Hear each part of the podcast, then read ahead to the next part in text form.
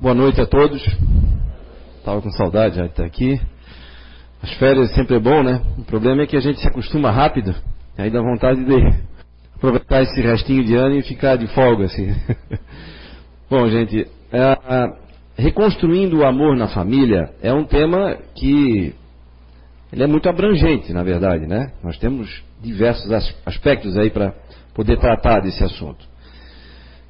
Eu vou eleger aqui alguns poucos pontos que eu venho observado e, e, na minha vida, né, e na vida das pessoas que me rodeiam, é, que são pontos importantes, eu diria que fundamentais para a gente poder atacar, trabalhar, né? Lógico que vocês, cada um de nós vai, vai ler, vai encontrar em diversas leituras os mais variados pontos aí, os mais variados roteiros de dicas, de instrução, é, tanto dos espíritos como de profissionais na área né, do comportamento humano. Mas eu elegi alguns aqui que eu acho importante, alguns aqui que eu acho importante. Então, assim como na natureza, nós temos, até vou começar com um desenho aqui. Vamos ver se funciona aqui.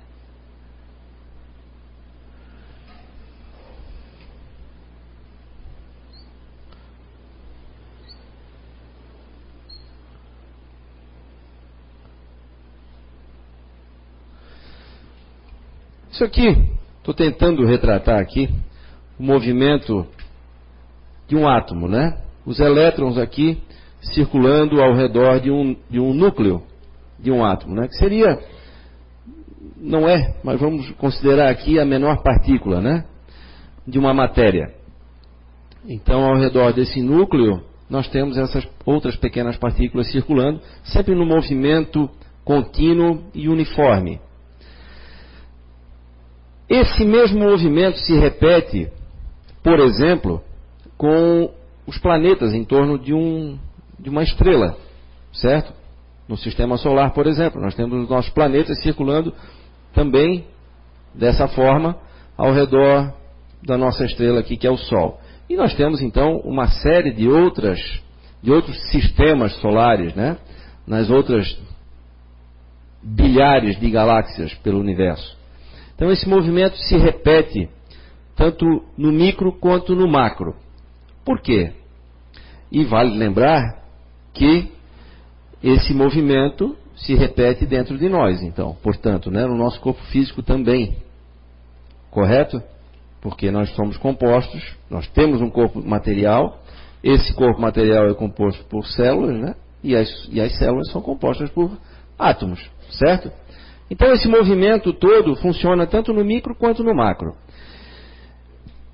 E por que, que são é, é, movimentos idênticos? Por que idênticos? Porque as forças que atuam são as mesmas. E Deus é que comanda toda essa orquestra aí, né? E se Deus é amor, como nós entendemos, ou como nós dissemos que é, como nós acreditamos que é, todo esse movimento do universo é regido pelo quê? Por amor. Amor natural. Né? Esse amor não é o amor entre pessoas, é um amor puro. É a atração, é o que dá movimento, é o que gera harmonia, é o que faz com que os elementos se entrelacem de uma forma perfeita tanto dentro do nosso corpo quanto no universo, né? tanto num átomo como num sistema solar, né? ou mais ainda do que isso. Ora, prova disso é que esses movimentos são, é, além de precisos, né, são previsíveis. Né? São quase 100% previsíveis. Por que, que não são 100% previsíveis? Porque acontecem alguns acidentes aí. Né? Imaginemos, por exemplo, a passagem de um cometa próximo à Terra. Esse cometa, dependendo do tamanho e da proximidade, ou mesmo se ele vier impactar com a Terra, ele pode alterar, entre outras coisas, o posicionamento da Terra. Né? Ele pode alterar a nossa, pode alterar até a atmosfera terrestre. Então, por que, que é um acidente? Porque nós não conhecemos o peso, o volume né? a velocidade e a quantidade de energia que esses astros carregam. Ou seja, se a gente pudesse medir tudo, não seria mais um acidente, seria perfeitamente previsível o resultado daquilo ali. Assim acontece na nossa vida. Né? A história se repete no micro agora. Vamos trazer para o micro. O micro aqui, vamos entender como sendo nós. Nós somos a menor parte nessa história toda. Não somos, mas vamos fazer de conta. Certo? Acidentes acontecem também na nossa vida. Por que acidente? Porque a gente não previu uma série de situações que muitas vezes são desastrosas mesmo, né? do ponto de vista emocional, do ponto de vista material, logicamente, né? do ponto de vista de relacionamento com as pessoas. E o que, que aconteceu aí, nesse acidente? O que, que, o que, que provocou isso? Assim como na física ou qualquer outra ciência, na nossa vida, é, quando acontece algo é, perturbador e que nos surpreende, o que, que aconteceu? Essas forças que movem a nossa vida e que nos conectam com tudo, elas podem estar desequilibradas. Quem é que as desequilibrou? Nós. Como? Pela nossa maneira de pensar, pela nossa maneira de sentir e pela maneira de agir ou de reagir né, diante do que se apresenta na nossa vida diariamente. Afinal de contas, todo dia quando a gente sai de casa, nós temos uma um caldeirão, vamos dizer assim, de oportunidades e de provas. As oportunidades vão batendo em nós, esbarrando em nós o tempo todo, mas a gente pode não enxergá-las. Mas os problemas a gente enxerga, né? A gente tropeça neles muitas vezes, né? Por quê? Porque a gente deixa ao acaso, deixa por conta de um acidente que eles acontecem, né? Que eles aconteçam, desculpa. Porém, eles seriam previsíveis se a gente começasse a prestar atenção nas forças que estão atuando na nossa vida. Se eu começar a prestar atenção no que eu sinto, no que eu estou emanando, no que eu estou emitindo, no que eu estou distribuindo nos, nos ambientes onde eu estiver durante o dia. Se eu prestar atenção na maneira com que eu me relaciono com as pessoas, se eu prestar atenção na maneira ou na minha intenção quando eu realizo um trabalho profissional, se eu prestar realmente atenção, o que acontece na minha vida vai deixar de ser acidente porque é visível. Correto? Para o bem ou para o mal.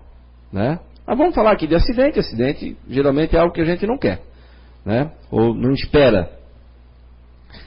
Então é importante, tal como os, os cientistas, os físicos aqui de uma maneira especial, que nós prestemos atenção no que a gente está fazendo.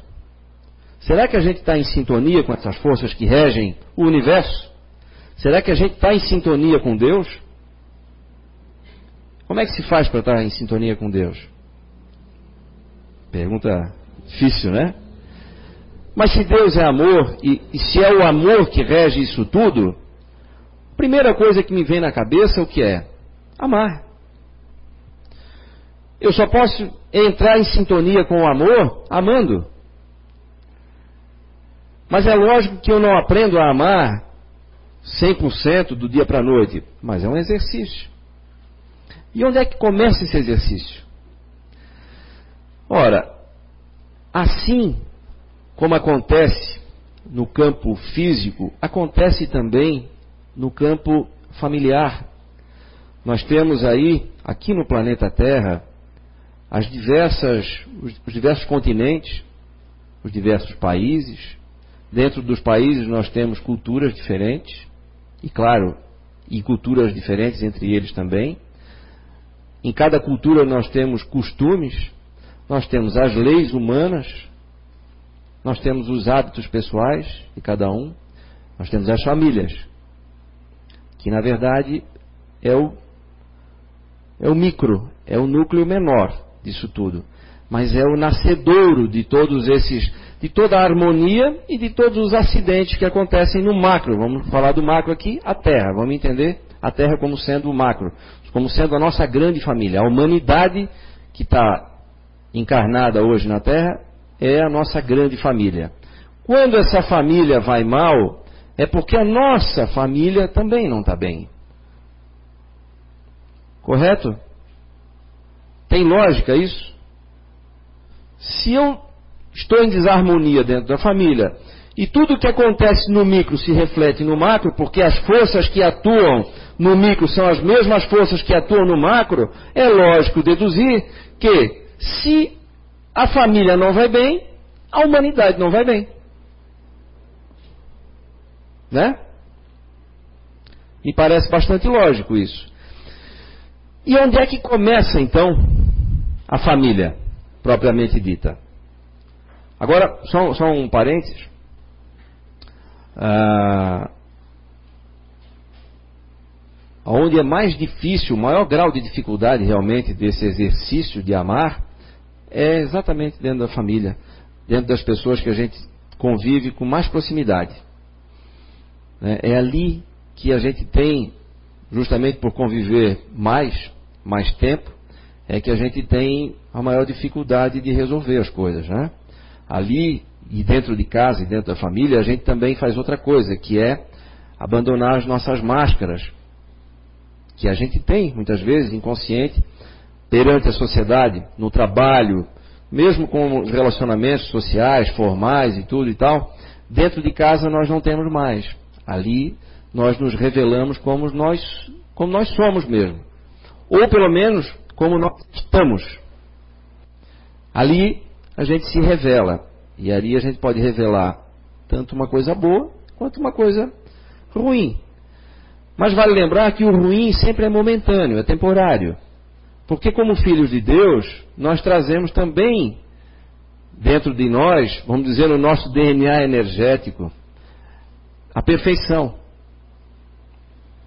Só que muitas vezes nós nos perturbamos com o que acontece, com os pequenos acidentes que acontecem ao nosso redor e deixamos que isso influencie a nossa vida. E aí, às vezes, caímos em desânimo, nos colocamos como vítimas da situação, nunca como autores. E, na verdade, sempre somos autores. Sempre somos autores. Nunca somos. Nós somos vítimas, sim, também, sempre somos vítimas de nós mesmos. Nós herdamos o que nós plantamos antes, seja nessa ou na outra encarnação. Então, se alguém realmente disser que nós somos vítimas, ok. Se alguém disser que somos autores, está certo também. Né? É uma questão de ponto de vista. Mas sempre é, nós não temos de quem reclamar, e, sem, e sim é, é, temos que corrigir ou, melhor dizendo, corrigirmos-nos, né? corrigir o rumo, acertar a sintonia com essas forças, né? ou com a força divina, ou com o amor de Deus, como queiram chamar. Temos que nos sintonizar. Porque é através dessa sintonia que nós começamos melhorando, antes de melhorar o nosso relacionamento, que por sua vez vai resultar o nosso relacionamento familiar, que por sua vez vai resultar num, num melhor relacionamento na comunidade, que por sua vez vai resultar no melhor relacionamento no seu país, ou, em últimas palavras, que vai resultar no melhor relacionamento da nossa humanidade, o primeiro resultado é nós mesmos. Já começa na nossa saúde física passa pela nossa saúde mental, depois para nossa saúde psicológica, psíquica, né? E por último a nossa saúde espiritual, que é onde fica gravado tudo, né? Onde nós temos o nosso prontuário de todas as existências ali, fica tudo registrado. Então, é importante a gente estar em harmonia, ou procurar essa harmonia, é, para que a gente possa melhorar realmente, melhorar a nossa saúde como um todo. Porque é só estando saudável que eu consigo me relacionar de uma maneira saudável dentro da família e assim por diante. Né? É, tem um naturalista chamado, chamado David Bowie, se não me engano. O André Trigueiro, quem, quem assistiu a Fore Blue do ano passado, teve essa oportunidade de, de ver isso que ele, ele colocou lá. Ele colocou no livro dele é, Ecologia e Espiritismo, ou Espiritismo e Ecologia, não lembro agora, essa comparação que esse ecologista americano fez. Olha só que interessante. Ele, o planeta Terra tem cerca de 4 bilhões e meio de anos de existência. Essa é a idade do planeta Terra. Mas é difícil para a gente imaginar 4 bilhões e meio de anos, é muito tempo. O que, que esse estudioso fez? Ele pegou esses 4 bilhões e meio de anos e dividiu em uma semana. Fez proporcional. Então, né, nós teríamos aqui domingo, segunda, terça, quarta, quinta, sexta e sábado. E aí ele disse o seguinte: a Terra surgiu a zero hora de segunda-feira. Então aqui foi o início da Terra. Na quarta-feira, ao meio-dia, foi o surgimento da vida. Certo? Comparando com os 4 bilhões e meio de anos, né?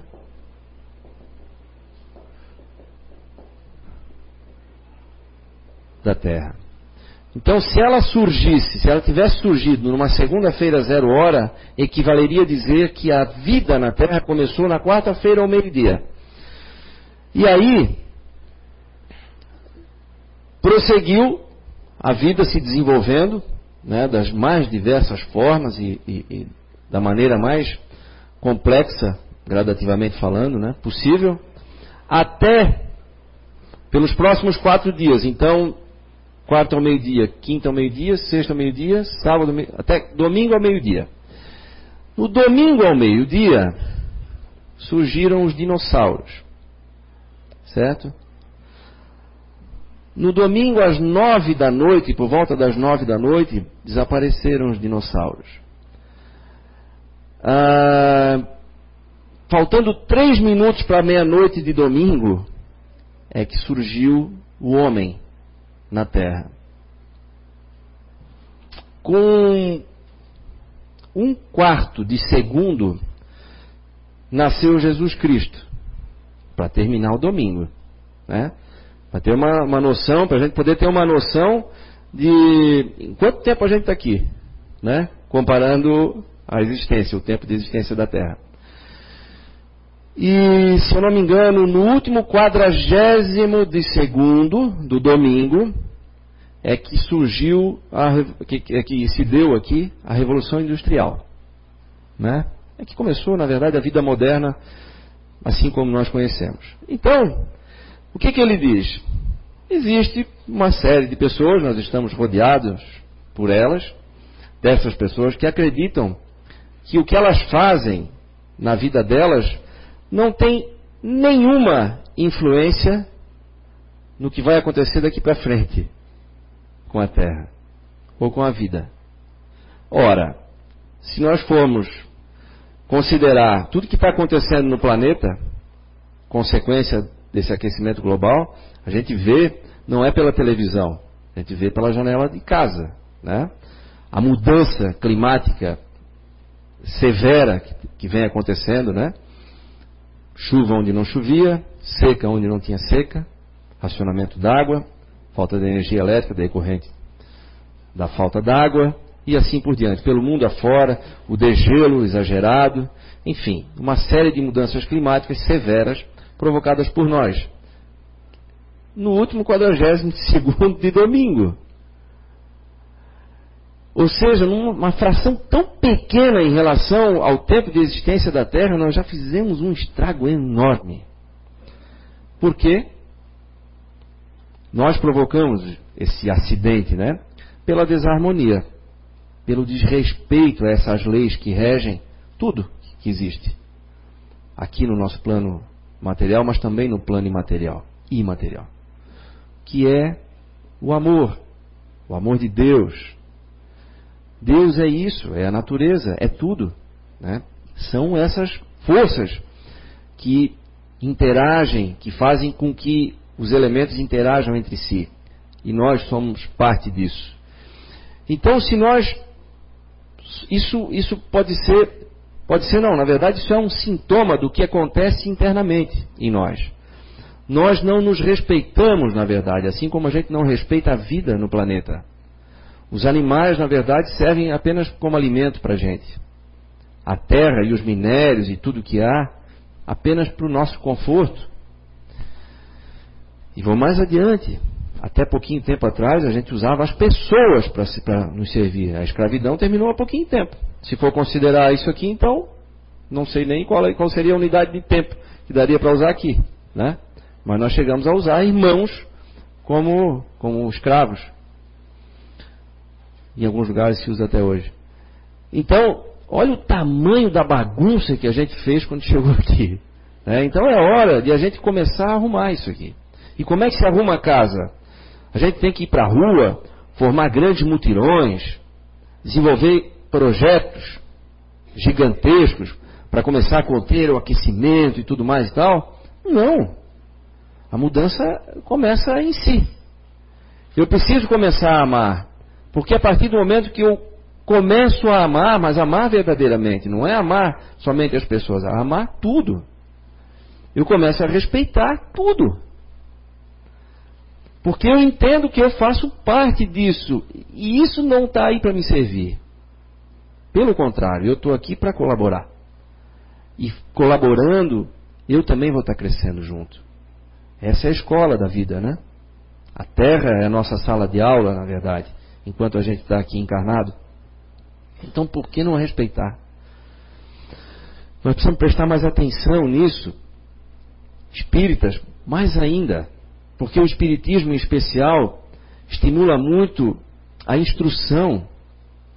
Não é uma crença vazia, onde se prega pelo medo.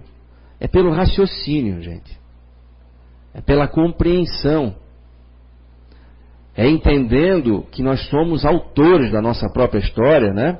Somos herdeiros de nós mesmos. Então, vamos deixar de lado essa vitimização absurda e vamos começar a agir. Ora, eu falei há pouco que a família nasce é, de um casal, correto? Um casal forma uma família. Todo mundo de acordo? Pois é. Um casal, na verdade, ele forma, ele pode formar o que? Filhos. Certo? Um homem e uma mulher podem gerar filhos.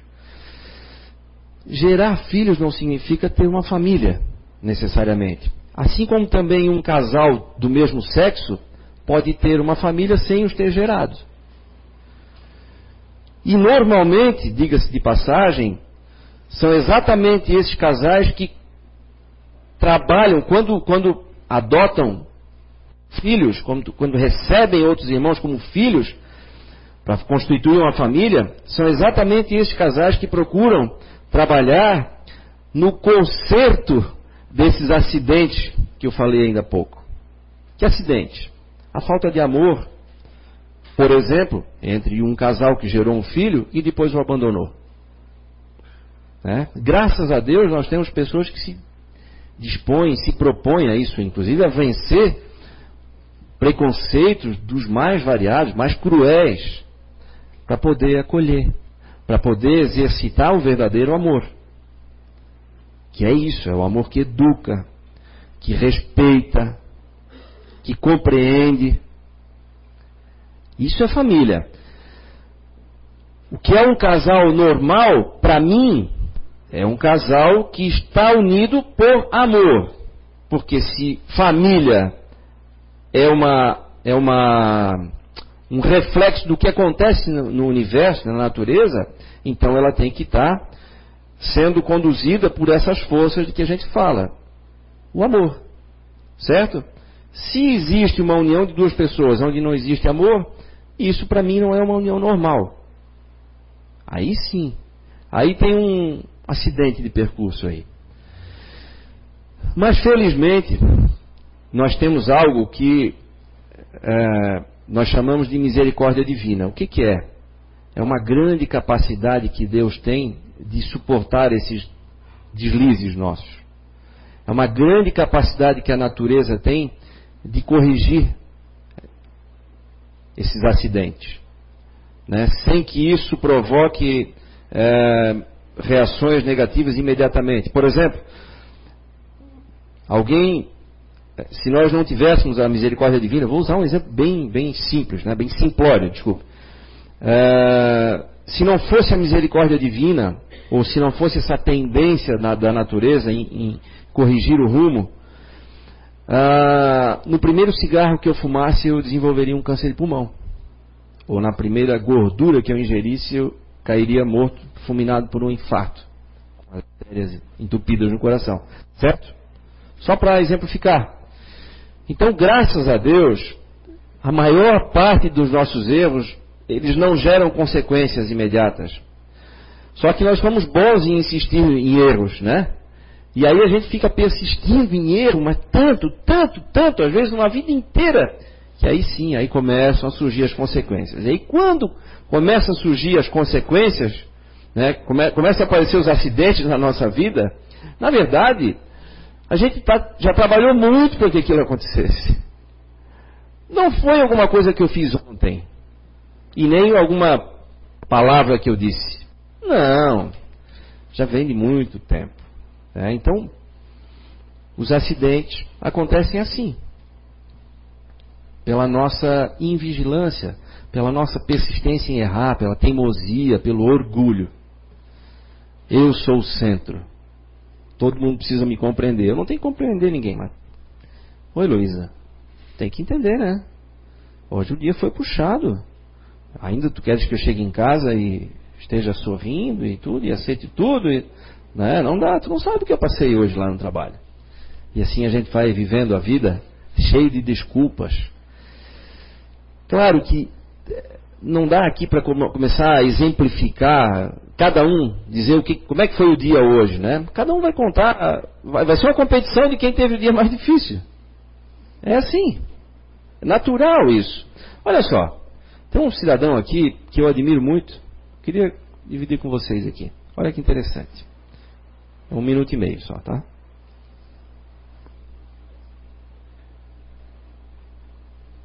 Só esperar a outra? É.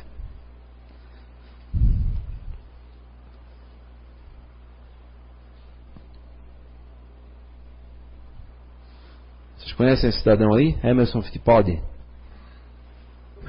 Olha, a primeira coisa que eu vou dizer para todo mundo, abra seu coração para Jesus, para Deus, que o amor que Jesus dá para nós, que está dando o tempo todo, quando você abre seu coração, você recebe esse amor, você também ao mesmo tempo começa a ter um relacionamento totalmente diferente com as pessoas em volta. Você vai ter uma vida nova, uma vida muito mais alegre, equilibrada, uma vida com valores diferentes, uma vida de, de que você vai superar obstáculos. Que todo, todo dia de manhã, quando você acorda, qualquer ser humano, não interessa a raça, o nível social, o nível financeiro, o nível intelectual, você vai encarar problemas durante o dia. E quando você tem dentro do seu coração, dentro de você, a presença de Jesus, a presença de Deus, todas essas dificuldades, esses obstáculos vão ser superados de uma maneira muito mais fácil do que se você não tivesse a presença de Deus. Então, a verdadeira vida cristã é uma, é uma vida totalmente nova, com valores que você vai poder passar para os seus filhos, para os seus amigos, ah, para as outras pessoas que num mundo tão difícil que a gente vive hoje em dia. Então, o, o verdadeiro cristão tem uma vida muito melhor do que aquele que não é verdadeiro cristão. Admiro esse sujeito. Desde muito tempo. Primeiro porque sempre gostei de, de corrida de carro, né? Mas. E talvez especialmente por isso, por, né, sempre teve uma vida Era um, sempre foi um astro, né? um dos heróis nacionais, aí, vamos dizer, no campo do esporte. Foi um desbravador do automobilismo aí, mundo afora e tal. É, e, no entanto, dono de uma humildade que eu vejo muito pouco. Eu acompanho, né, já acompanhei várias entrevistas com ele, sempre muito cuidadoso em não trazer para si o mérito das coisas. Né, sempre agradecendo muito a todos, todos, do mecânico ao chefe de equipe, passando pelo patrocinador, todos, todos que fizeram parte dessa carreira profissional dele, sempre teve um cuidado enorme, isso me chamava muita atenção, de agradecer sempre e sempre de dividir o mérito das conquistas, sempre. E até a maneira de, de, comemorar era muito especial, né? Hoje a gente vê pessoas comemorando e parece que estão brigando com alguém, né? né? Parece que saíram de uma guerra, né? E, e isso mostra algumas coisas, né? Então, são sintomas, vamos dizer assim. É, achei um fantástico assim esse testemunho de alguém que a gente não está habituado, né? um famoso, alguém que seja é, muito bem sucedido financeiramente e tal, a gente não espera esse tipo de depoimento. Né? A gente espera quem? De, geralmente de alguém mais humilde, alguém que é religioso e tudo mais e tal. Mas está é, dizendo que mudou a vida dele. Ele fala do acidente que ele teve quando ele parou de correr, há três corridas de abandonar o automobilismo, de vez, ele se acidentou, quase morreu. Quebrou coluna, quebrou costelas, quase morreu mesmo, né? E aí ele, ele diz que naquele acidente foi, não sei se vocês lembram, na, corria na Fórmula Indy, ele, Deus deu uma martelada nele, para ele acordar para a vida, né? enxergar que existe algo mais do que o que está aqui. É, e aí diz que a partir dali ele, ele melhorou como cidadão, como pai, como filho, enfim, né? como, como irmão, como ser humano, integral, como nós devemos ser. Então essa é a proposta de reflexão. Ora, se a família começa um casal o casal começa com quem? Com o indivíduo, certo? Então, na verdade, o que nós precisamos consertar somos nós, é o indivíduo. É aqui que começa a família. Se eu não gosto do que eu vejo no espelho, e eu não estou falando aqui da imagem física, se eu não gosto do que eu faço, se eu não gosto da minha maneira de interagir com as pessoas, se eu não estou gostando de mim, na verdade, como é que eu posso me relacionar bem? Como é que eu posso acreditar que eu mereço ser amado por alguém? Eu vou pensar, não, não, isso é demais para mim. E aí eu começo a ter o quê? Ciúme. Eu começo a sentir inveja, começo a me comparar com as pessoas, mas me colocando sempre abaixo delas. Também não é para se colocar acima, não mas é para perceber que nós estamos no mesmo barco, no, no mesmo planeta, na mesma casa. Um nível muito parecido, uns mais, outros menos, mas diante da idade. Nossa, é praticamente o mesmo barco. Então o que, que eu tenho que corrigir? Eu. Onde está o problema? O grande problema dos relacionamentos? A autoestima. Se fala tanto, eu preciso me amar, Aí tem gente, ah, mas eu gosto de mim, eu. Não, isso é soberba, não vamos confundir soberba, né, orgulho, narcisismo, com autoestima elevada. Eu posso perceber que eu tenho uma série de erros e de defeitos, mas eu posso gostar dos resultados que eu estou tendo. Ora, se eu estou trabalhando para corrigir os problemas, para evitar maiores acidentes na minha vida, trabalhando de verdade, honestamente, né, comigo mesmo, é lógico que eu vou ter resultados melhores. E aí é importante eu perceber isso. Ora, se eu percebo resultados melhores, eu começo a gostar mais de mim. Pô, pera um pouquinho. Esse cara de hoje é diferente do, há 10 anos atrás. Muito diferente. Pô, já evoluí, não é que eu caminhei? para frente. Que bom. E aí a gente começa a perceber que dá para melhorar mais, porque é um ciclo virtuoso, né? Quanto mais eu melhoro, mais eu percebo os bons resultados, mais eu quero melhorar. Não quero mais voltar para trás. Eu não quero ficar estagnado, eu quero ir para frente. Isso em todos os aspectos da vida. Não é só na questão de relacionamento. Na questão profissional, por exemplo, Ora, se eu estou descontente com a minha, com a minha profissão, ou com, com a empresa onde eu trabalho, ou, enfim, com a minha atividade, mude. Prepare-se melhor. Estou descontente com a minha condição financeira, prepare-se melhor. Ah, só ficar descontente. E o que, que eu estou fazendo para mudar isso? Ah, estou jogando na Mega Sena toda semana. Ótimo, é um risco, realmente, que você corre. Mas aí você está depositando em algo externo a sua chance de mudança. Quando na verdade nós temos chances maiores, maiores do que uma mega sena, muito maiores do que uma mega sena, de mudar a nossa condição financeira, se eu botar a cachola para pensar e mãos à obra. As chances aumentam muito, mas muita gente prefere deixar lá. Ah, é tão bom sonhar. Nesse caso é relativo, porque é um, é um sonho que entorpece. À medida em que você joga, faz apostas e deposita todas as fichas naquelas apostas, a gente para de querer, através do, do nosso trabalho, através da nossa inteligência, através da nossa percepção de novas oportunidades. Então a gente precisa mudar, precisa fazer acontecer. Nós somos autores da nossa própria história, nós falamos aqui no início, e é assim que acontece. Ah, do ponto de vista de, de relacionamentos, então, a mesma coisa. Ora, se eu tenho problemas, por exemplo, se eu tenho problemas de relacionamento com o meu pai, e eu me encontro todos os dias para ir almoçar na casa dele, e aquilo para mim é uma tortura, não vai todo dia almoçar na casa dele. Por quê? Vai ficar todo dia, vai ter alguma coisa te dando nos nervos, isso não é lógico. Ah, mas então como é que eu vou consertar? Ora, como é que eu vou. Aí eu te pergunto, devolvo a pergunta, como é que eu vou consertar um relacionamento se eu vou justamente. É, se eu provoco uma situação que me desgosta? Te afasta. Procura momentos mais agradáveis.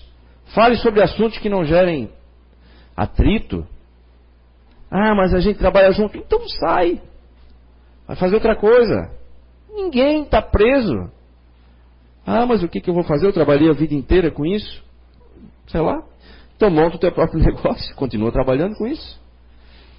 Né? Mas não fica se lamentando, porque é um desperdício de energia tão grande que acaba provocando doença, gente. Tá? E depois de a gente estar tá doente, é mais difícil ainda de reverter isso. Então, se vale um conselho, aproveitem enquanto estão saudáveis, vamos dizer assim, com energia para fazer isso. Né? Comece a, a, a, a fazer as mudanças agora. Comece a mudar os resultados. Então vamos estudar, vamos seguir uma religião, uma orientação religiosa, para poder estar tá fazendo essa higiene e essa reflexão semanalmente ou diariamente, que seja. Né? Vamos, vamos nos aprimorar profissionalmente? Vamos fazer um trabalho voluntário? Atividade. Atividade. Precisamos fazer. Porque à medida em que a gente vai fazendo, vai se esforçando, a gente vai também recebendo mais ajuda. Isso é uma realidade. E por último, então, eu falei aqui, é, é, autoestima, certo? É importante a gente estar bem. Agora, por último, e muito importante, é gratidão. Ninguém tá, ninguém chegou onde chegou, não importa onde esteja, é, sozinho. Nós somos um conjunto de experiências adquiridas ao longo dessa vida e de outras tantas. E muita gente participou dessas experiências. E em especial as pessoas mais próximas. Amar é o próximo como a ti mesmo. Quem é o próximo? É o mais próximo, é o parente. Né? Começa o parente mais próximo, dali vai. Então, é, eu fiz isso, continuo fazendo e posso afirmar com toda certeza para vocês que funciona. O que eu tenho feito há muito tempo, desde que eu entrei no Espiritismo, tenho o caderno de vibrações e ali, quando a gente vai escrever o nome das pessoas, é o momento em que a gente deve lembrar da pessoa. Não é do nome. Lembra da pessoa e como é que foi a participação dela, ou pelo menos um rápido flash. Qual foi a participação dela na tua vida? Eu, a maior parte dos nomes que eu coloco no caderno de vibrações são, são de pessoas desencarnadas, de parentes e amigos. E cada vez que eu escrevo um nome, eu lembro é, da participação deles. Tios, tias, avós maternos e paternos, primos e primas, enfim, que já desencarnaram. Tem tios ali que eu lembro tem um tio que eu sempre agradeço pela alegria com que ele me tratava. Esse meu tio só bebia, não trabalhava. A família malhava o pau nele. E eu rezo por ele, agradeço, porque ele teve uma participação na minha vida. É, eu lembro dele com alegria.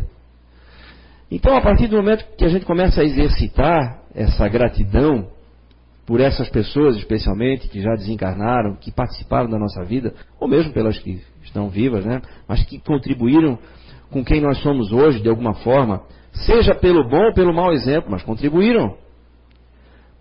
Porque aquele que erra no nosso lugar está nos poupando de um sofrimento.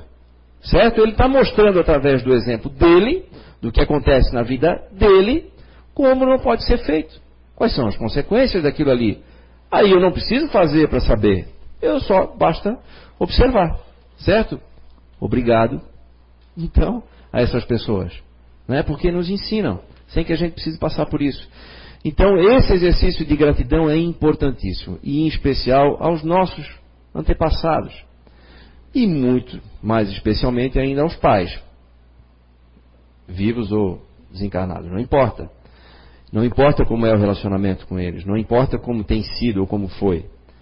O que importa é que eles tiveram a participação mais importante na nossa existência atual. Isso não dá para negar. Ah, mas só emprestou os gametas, só o DNA e pronto. É? Acontece que o DNA ele é escolhido exatamente conforme as provas que nós também escolhemos para passar pelos resgates que nós precisamos. Então o DNA não é um acaso e também não é uma fatalidade. Foi planejado.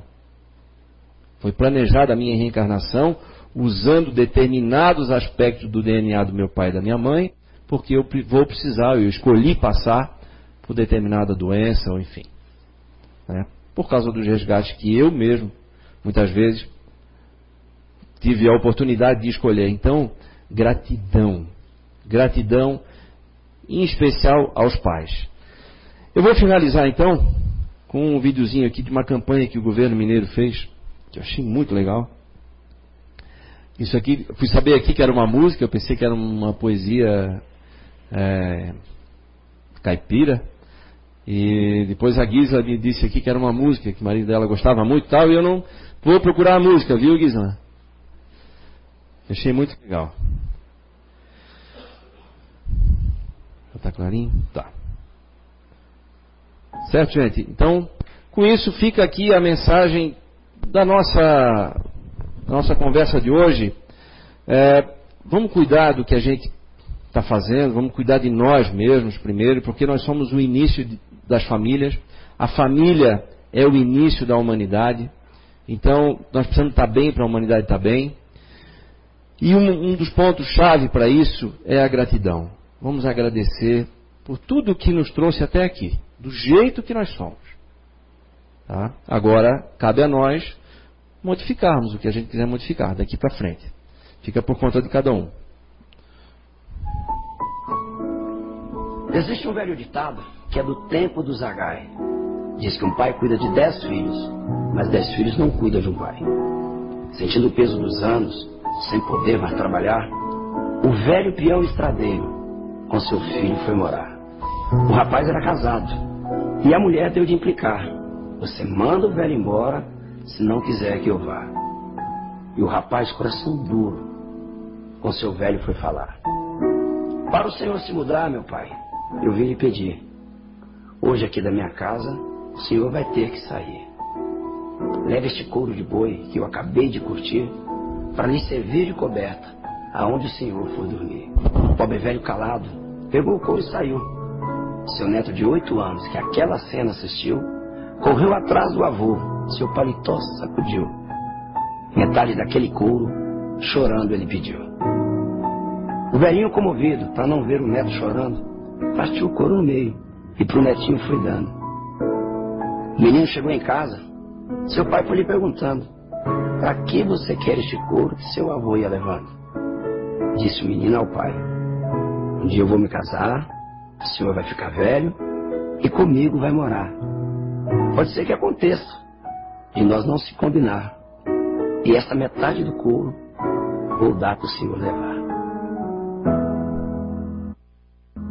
Atenção, respeito e cuidado com nossos idosos. Minas abraça essa causa com muito. Obrigada, Júnior.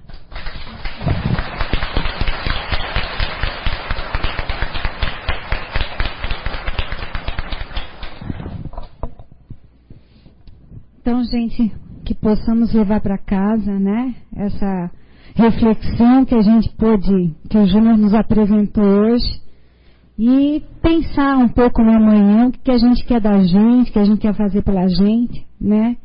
E em consequência os outros que estão ao nosso redor.